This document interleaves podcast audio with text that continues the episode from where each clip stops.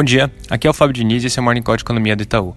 Começando com os Estados Unidos, ontem o candidato democrata Joe Biden recebeu mais uma notícia bastante positiva para ele por conta da desistência do Michael Bloomberg, que também vai passar a, a apoiar ele nas eleições. Então ele agora se soma é, tanto ao Buttigieg quanto a Klobuchar, que também já tinham desistido e anunciado que iam apoiar o Biden.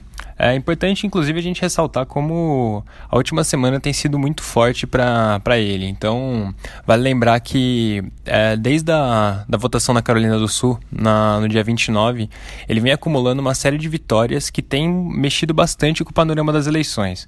Até pouco tempo atrás, ele vinha apresentando alguns resultados mais fracos, com Sanders muito forte, e agora isso está mudando bastante. Então, a, após o, o resultado da Super Tuesday, o Biden, inclusive, está liderando o número de delegados apesar do Sanders continuar na frente nas pesquisas nacionais, é, mas por conta dessa, dessa liderança, por conta de toda essa atração que ele tem conquistado na, ao longo dessa última semana, principalmente com o Super Tuesday, as chances dele ser o candidato democrata voltaram a, a ser altas.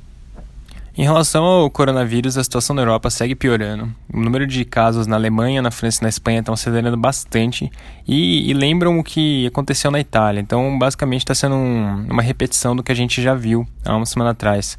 É, a gente também tem visto alguns países tomando medidas mais fortes para a contenção do vírus. A, a, própria Itália, por exemplo, anunciou que vai fechar todas as escolas e faculdades até o dia 15 de março. E, e nos Estados Unidos, esse tipo de medida também tem, tem começado a aparecer. A Califórnia, por exemplo, declarou estado de emergência. É, inclusive, sobre Estados Unidos, a tendência é que de fato o número de casos aumente bastante. E a questão aqui não é nem se vai aumentar ou não, porque isso já parece bem, bem claro. A questão é como esse aumento vai impactar a economia de fato. Isso é bastante relevante para a gente, é algo que a gente certamente vai monitorar bem de perto. É, em relação a isso também, em relação ao corona, o Brasil confirmou mais um caso, agora com três, e tem um outro caso que o teste inicial indicou que o indicou a presença do vírus, mas ainda falta uma contraprova, então muito em breve eles devem, devem divulgar esse resultado final. É, mudando um pouco de assunto, ontem o Congresso votou por manter os vetos presidenciais depois de fechar um acordo com o governo.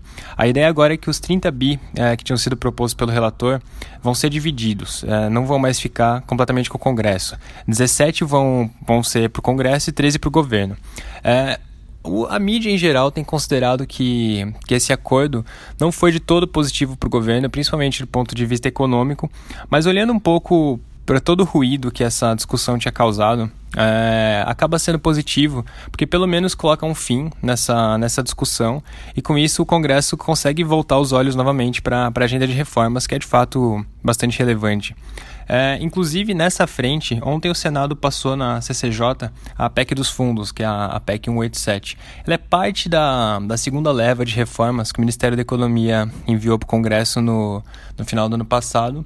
E agora essa proposta vai para o plenário do Senado. Então, inclusive, mais importante que isso, é, foi apresentado um novo calendário onde eles estão tentando propor algumas datas-chave para votações de PECs importantes, inclusive a PEC emergencial. Então, levando tudo isso em conta, o dia ontem do lado político acabou sendo, sendo positivo para o governo.